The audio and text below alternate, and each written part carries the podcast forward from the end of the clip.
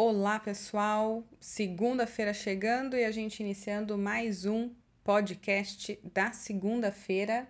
Eu sou a Ana Paula, esposa do Júnior, Uhum. líder do movimento Radiação. Olá pessoal, tudo bem? Eu sou o Júnior, pastor e líder do Movimento Radiação. Muito bom estar com vocês. Bom, pessoal, como a gente disse na semana passada, quem ainda não conseguiu é, ouvir o podcast da segunda vale muito a pena. A gente mudou um pouco a estrutura do nosso podcast e a gente vai recomendar a reflexão do sábado, mas a partir de uma outra ótica. Ao invés da gente falar genericamente sobre a proposta do sábado, a gente vai escolher um dos temas que está enrustido, um dos conceitos que estão, que fazem parte da reflexão e a gente vai aprofundar, trazer mais informação, trazer mais conceitos, aprofundar o nosso conhecimento a respeito deles. Certo, Júnior? Certo, é isso aí. E nesse sábado a gente falou sobre Jesus, o melhor jogador de todos os tempos, correto? E a gente finalizou a nossa série de tricampeão, né, de três vezes campeão, uma série comemorativa aos 50 anos do Tri, do Campeonato Mundial aí de futebol. E foi muito interessante porque a gente não podia deixar de falar sobre Jesus, quem a gente sabe, compreende e aceita como o nosso Deus, como Deus encarnado, Deus que saiu do céu para habitar entre nós e se fazer humano, certo, Júnior? Isso aí. No entanto, algumas pessoas, algumas religiões não encaram Jesus como sendo Deus, não encaram como esse mundo sendo um mundo criado por Deus, e é a partir disso que hoje a gente vai falar sobre diferentes visões de criação. Vamos embarcar nessa com a gente? Vamos lá.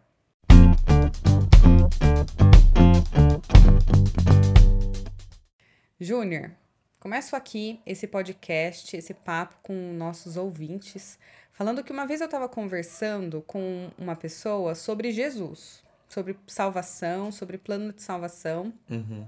dando a visão e a perspectiva cristã para ela, apresentando o plano de Deus que a gente comentou na semana passada. Isso qualquer um que se diz cristão, que aceita Jesus, precisa ter isso na mente, precisa ter isso cravado no coração, saber defender qual é a sua fé.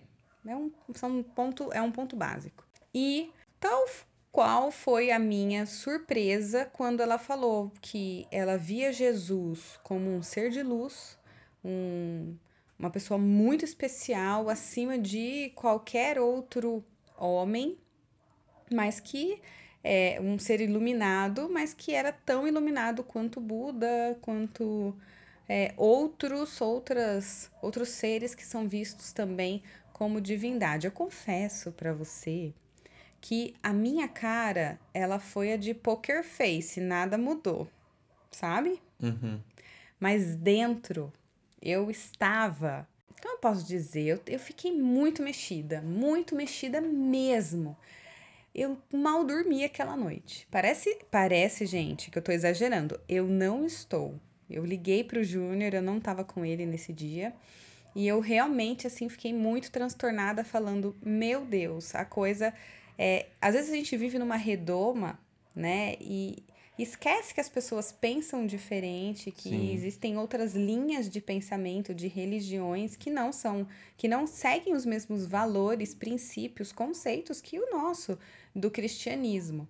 E aí, Júnior, eu queria muito que a gente falasse hoje sobre isso, basicamente para a gente entender algumas linhas de pensamento, algumas vertentes, e depois a gente fecha com, óbvio, com a nossa visão.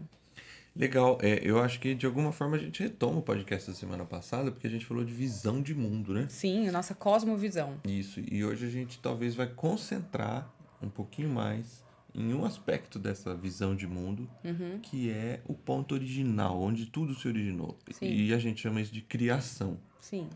Então eu queria começar dizendo assim: a gente teria algumas possibilidades de pensar a criação do universo. A primeira delas talvez seria o que a gente hoje considera assim a científica, que é ligada à teoria do Big Bang, né? E numa proposta de criação pelo acaso. Então a criação pelo- Teoria evolucionista, certo? é, mas assim, antes de falar de evolução, falando lá na origem. Tá. Então, nada originou. Foi eh, entre milhões de possibilidades, Uma uma, delas foi acaso, o, o acaso. É, então, assim, essa leva a uma cosmovisão. Quando você pensa o mundo pelo acaso, você tem uma visão de mundo. Sim. E essa visão de mundo, obrigatoriamente ela teria, e está muito ligada talvez ao ateísmo, que não vê valor moral nas coisas. Como assim? Ué, se o mundo é criado pelo acaso, o que no fim das contas tem propósito? Isto é, o que diferencia o, o certo do errado ou ter um, um legado que você deixa para a vida se não tem, se as coisas não têm propósito?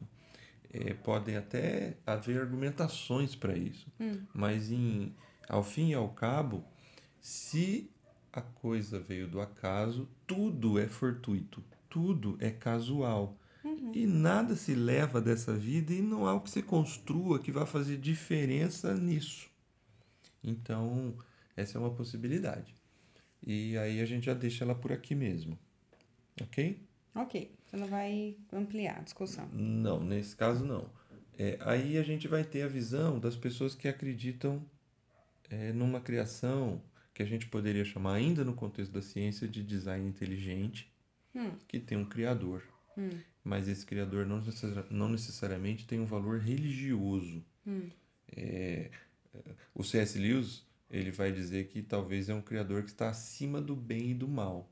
Ele não tem relação com o bem e com o mal. Uhum. E só pra vocês saberem, pessoal, o C.S. Lewis é quem escreve Crônicas de Nárnia. Sim, E um dos livros também que ele escreveu é o Cristianismo Puro e Simples, que tem esse conceito que o Júnior está explicando.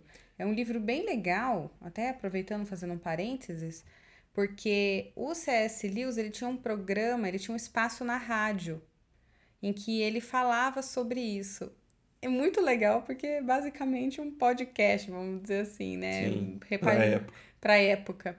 E depois esses programas, eles viraram livro. Então, na hora que você lê o livro do Cristianismo Puro e Simples, é muito bacana porque é literalmente a descrição do que ele tá falando. Então, parece que ele tá falando com você mesmo. Sim. E o C.S. Lewis, interessante, nesse livro ele fala disso. Ele era um ateu Isso mesmo. que E se foi tornou cristão. isso aí. Então, assim, essa é uma visão. Uhum. E essa visão, ela é uma visão ligada ao fato de que criou, existe um, um, um, um arquiteto, alguém que criou, mas ele não tem nenhum interesse com essa realidade moral nossa. Isso a gente poderia classificar como o que muita gente conhece como agnosticismo. Uhum. O que, que é o agnosticismo? Em resumo, é exatamente isso. Deus pode até ter criado todas as coisas, mas ele não se importa com o que acontece aqui. A vida é uma responsabilidade nossa. E o agnosticismo também, por sua vez, ele vai dar, ele vai desembocar em várias possibilidades. Ele pode se aproximar do ateísmo, mas quando ele se aproxima da religião, é uma religião que a gente poderia classificar em geral panteísta, em que Deus é todas as coisas, porque Deus é, a- é o próprio universo e cada detalhe dele, ou cada ser que habita nele, de alguma forma faz parte do que se poderia chamar de Deus. É uma, uma inteligência que está espalhada pelo próprio universo. Posso ler um trecho do livro? Pode. Ele fala assim, ó. Essa é a grande diferença entre o panteísmo e a ideia cristã de Deus, que normalmente vem acompanhada de outra. Os panteístas geralmente acreditam que Deus, por assim dizer, anima o universo da mesma forma que você anima o seu corpo, que o universo quase chega a ser Deus. De modo que, se ele não existisse, o universo também não existiria, e qualquer coisa que você encontre nele faz parte de Deus. A ideia cristã é bem diferente. Eu não vou contar aqui, porque aí eu vou esperar você falar e depois eu dou a opinião do C.S. Lewis Lewis. é melhor que eu, com certeza. então, essa é uma forma de ver as coisas. Quem pensa dessa forma, e provavelmente, não talvez com essas categorias, mas essa conversa que você cita no início que você teve com alguém, é, essas categorias ajudam a dar fundamentação para essa ideia de que Jesus é um, é um ser iluminado como tantos outros, tantos sábios que passaram por aqui e que de alguma forma tiveram contato com esse Eram criador, seres mais evoluídos. Isso, é isso aí. Então, é, essa é uma forma de pensar. E por vezes ela está presente em muitas pessoas. E aí, junto com ela, ou muito próxima dela, tá a forma de pensar que baseou ou que baseia o texto de Colossenses 1, 15 a 20, que foi o que a gente leu na reflexão Hum. de sábado. Uhum. Porque Paulo, ele usa para falar de Jesus, e como eu- eh, a gente precisava falar nesse último momento da série sobre o melhor jogador, né? Uhum. É, porque a gente veio falando sobre discipulado, né? Uhum. O melhor treino, é, missão, a melhor tática e, e Jesus, né? O melhor jogador. Quando a gente tem que falar sobre isso, Colossenses 1, 15 a 20, ele mostra Jesus de uma forma muito legal. Posso falar? Pode. Posso ler? Ele fala assim, ó. Ele é a imagem do Deus invisível, o primogênito de toda a criação, pois nele foram criadas todas as coisas nos céus e na terra, as visíveis e as invisíveis, sejam tronos ou soberanias, poderes ou autoridades, todas as coisas foram criadas por ele e para ele. Ele é antes de todas as coisas e nele tudo subsiste.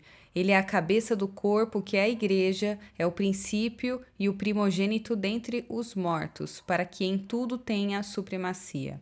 Pois foi do agrado de Deus que nele habitasse toda a plenitude. E até o 20? 20. e por meio dele reconciliasse consigo todas as coisas, tanto as que estão na terra quanto as que estão no céu, estabelecendo a paz pelo seu sangue derramado na cruz. Eu vibro quando eu, eu leio. Incrível, porque a Bíblia, ela é um livro que foi passado de geração em geração de forma falada. E aqui até uma curiosidade para você. Por isso que quando você recita a Bíblia, quando você fala, você lê a Bíblia em alta voz, ela ela mexe, porque ela é um, um ela, o texto dela é um texto que foi verbalizado, né, e, e transcrito posteriormente, mas ele era um texto passado de boca em boca, né? Esse, principalmente do 15 a 20, que você acabou de ler, é muito provável que essa era uma canção da época. É, se tornou uma poesia. Para conseguir, porque a poesia, como tem métrica, ajuda a pessoa a decorar, né? Então esse texto, ele é todo cheio de métrica. No português perde a métrica, né? Obviamente. E aqui ele tava no grego. no grego. E aí ele tem uma métrica muito muito marcada. É? Então é possível que eles que isso se tornou uma canção e Paulo transcreve essa canção ou essa poesia porque ela ajuda a compreender as três coisas que a gente falou no, no final de semana. Jesus é Deus, Jesus se tornou o homem e ele é o centro de todas as coisas. Para entender esses três aspectos, aí vai para a live para assistir, já que o nosso foco não é aprofundar nesses três pontos. É isso aí. Para os nossos ouvintes, a gente tem um convidado especial hoje, que é um cachorro que tá aqui É. no fundo do nosso podcast. Que não importa a hora que a gente grave isso para ter Ele silêncio, começa. esse cachorro acompanha a gente em algumas dos nossos podcasts. Mas vamos lá, fecha parênteses. Ok, mas então por que, que esse texto está aqui? E, e esse é, a- é o pano de fundo desse texto. Porque existia uma visão que é chamada de gnóstica presente aqui em Colossos que, que faz com que Paulo defenda a posição de Jesus é, na visão de mundo cristã. Uhum. Qual que é a visão gnóstica? Primeiro, primeiro lugar, o gnosticismo ele vai defender que somente uma classe de pessoas alcança Deus. Porque são pessoas evoluídas, são pessoas especiais e são pessoas que têm as senhas e as contrassenhas para alcançar o sagrado, o divino. Uhum. Aí você vai ver isso presente em muito filme, muita série. Matrix, por exemplo, tem muito de usar senha e contrassenha para você ir é, saindo da Matrix. Uhum. Então, essas coisas, essa, a ideia gnóstica, ela vem acompanhando a história humana há muito tempo, há milênios. Júnior, a gente se posiciona também, né? Quando a gente categoriza pessoas mais espirituais e menos espirituais, como se uns acessassem a Deus de forma mais é, fácil e, e tivessem uma habilidade especial para se conectarem com o Deus superior. É isso. Você fala corretamente e Paulo ele vai, ele vai trabalhar nas duas frentes. Porque Paulo ele precisa combater ao longo da sua carreira de teólogo cristão dois aspectos sempre. A, uma religiosidade tradicional e uma, uma religiosidade contemporânea, vamos pensar assim. Sim. E as duas têm problemas.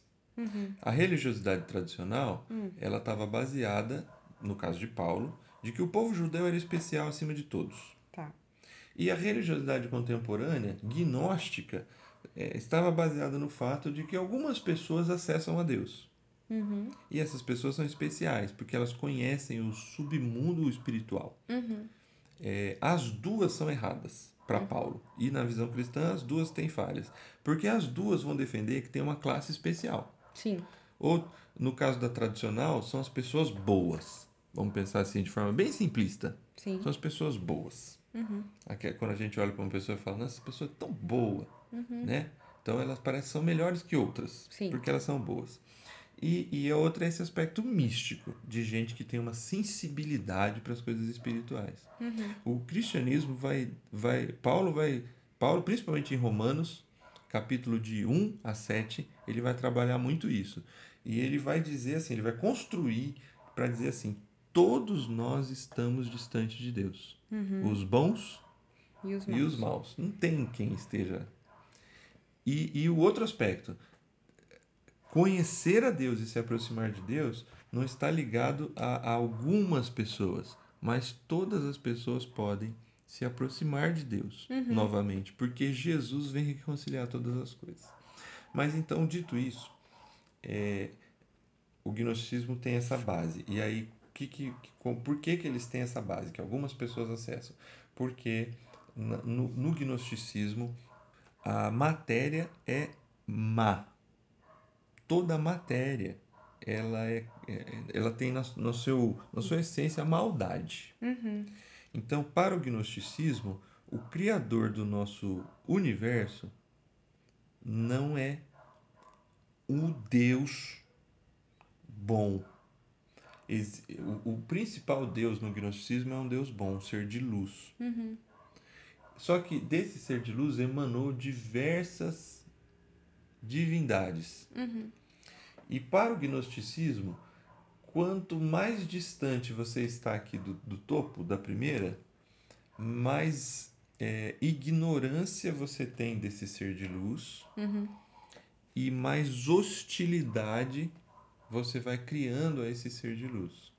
Então, quem cria o universo para o gnosticismo é um ser divino, mas inferior a esse Deus bom, e ele consegue e ele, e ele se submete a tocar na matéria e criar matéria, porque ele é mau. Entendi. Puxa vida, para que falar tudo isso? Porque essa é uma, é uma forma de ver o mundo, muito presente ainda. A gente tem esse hábito de dizer que as coisas da carne ou da matéria são más.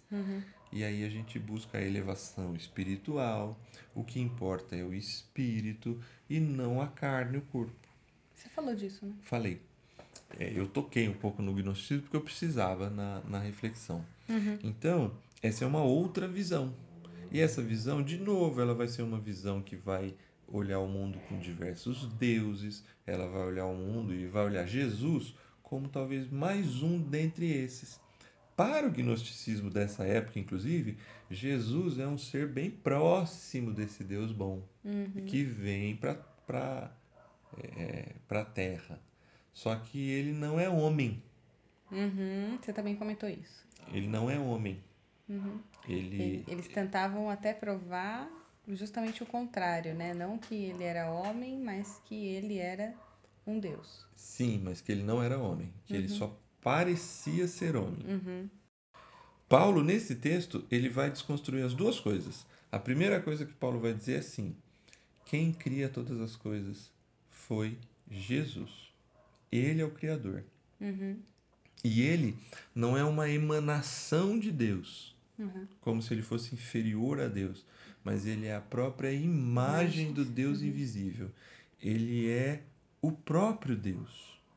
E aí eu vou até abrir um parênteses, eu acho que vale muito a pena a gente fazer um podcast, vou anotar, sobre a Trindade. Porque parece que é um tema, eu acho que é um tema bastante interessante para a gente falar e aprofundar. Legal. E aí, na sequência, Paulo vai dizer que Jesus é o primogênito dentre os mortos. Então, Deus decidiu se tornar homem, e é esse homem que se torna o primogênito dentre os mortos, que vence a morte. Portanto, Paulo, num único texto, ele defende que ele criou todas as coisas e Parece uma, parece uma bobagem, mas aqui eu acho que eu fecho esse ponto. O que, que Deus faz? Ele se torna o quê? Matéria. Hum, justamente para provar que a nossa matéria essencialmente é boa. Na visão de mundo cristã, o mundo é bom. A matéria é boa. Deus criou tudo bom, belo e perfeito. Sim. Então, na visão de mundo cristão, o corpo importa. Uhum. É óbvio que a essência importa muito mais do que a aparência. Só que o corpo é, e a matéria como um todo importa. Então, é, Paulo ele pega e vai mostrar que essa visão de mundo cristã, ele está falando de Jesus, mas ele vai defender nesse momento, ele vai usar categorias para defender essa visão de um aspecto dessa, dessa cosmovisão cristã, a criação. Quem cria todas as coisas? Deus. Para a gente ir concluindo aqui, se ele cria todas as coisas, ele não é todas as coisas. Ele é o criador de todas as coisas. Certo. Se o Deus que é bom, belo e perfeito criou todas as coisas, todas as coisas têm sentido e propósito. Se por conta de uma falha humana, e talvez essa é a pergunta daqueles que. é- Essa eu acho que é a principal questão contra essa defesa da visão de mundo cristã. Se Deus é bom, belo e perfeito, por que, que as coisas deram errado? Por que, que o mundo se tornou o que ele se tornou? Por que, que existe maldade no mundo? Exato. E aí vem a questão assim: se Deus é bom e tem maldade, ele não é todo-poderoso. E se Deus é todo-poderoso e tem maldade, então ele não é bom. Essa é talvez uma das principais argumentações contra essa visão de mundo cristã. Só que o detalhe é que Deus é bom e todo-poderoso e justo. Nesse composto, a possibilidade do homem ser um agente livre que toma decisões seria e é fundamental.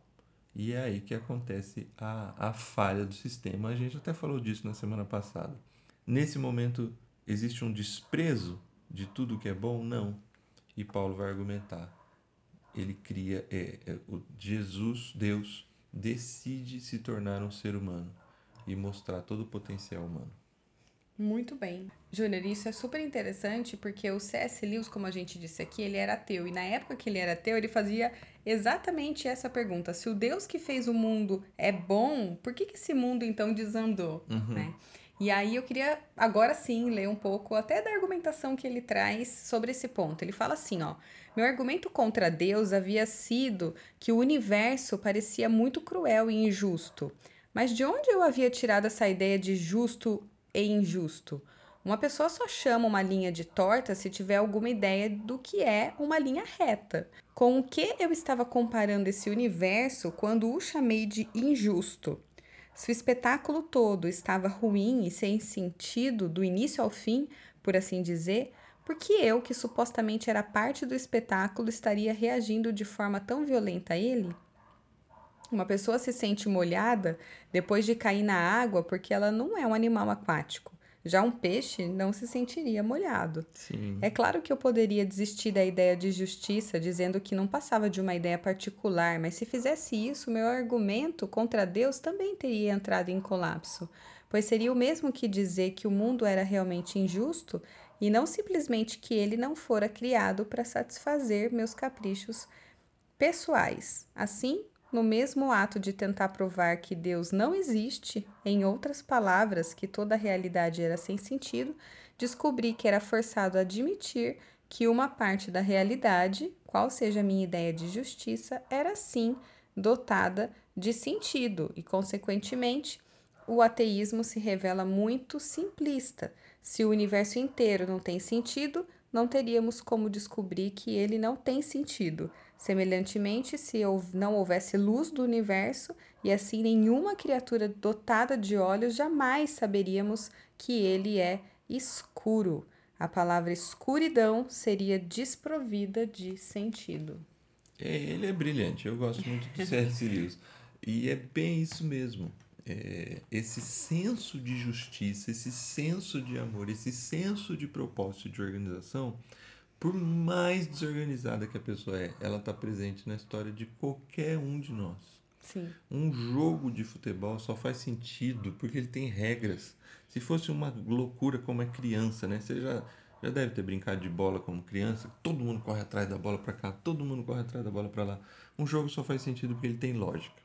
Todas as evidências, elas casam mais uhum. com a possibilidade que Deus existe e que o Deus que criou todas as coisas é bom, é justo e é perfeito. E aí o que gente... ele cria, portanto, também. Isso. É bom, Se... justo e perfeito. É, então a gente pode voltar na primeira pergunta do, do Lewis e na nossa, e na das, das pessoas. Por que então que existem tantas coisas ruins no mundo? Mas da onde a pessoa tira a ideia de que existem coisas ruins no mundo? Então uhum. existem coisas boas, ou deveria existir coisas boas. Bom, refletir, experimentar expressar. Eu queria colocar aqui no pilar refletir qual é. Você consegue identificar quais são as linhas que permeiam os seus conceitos de criação de mundo? Se você hoje faz um Frankenstein de criação, pega um pouquinho dali, um pouquinho dali, um pouquinho daqui e fecha na sua própria teoria, ou se você de fato tem seguido uma proposta bíblica cristã de criação de mundo. E aí, o experimente também já está ligado a isso mesmo. Experimente olhar para a criação de Deus, o mundo, como um mundo criado por um Deus que se importa, um Deus justo, que é essencialmente bom. Isso aí.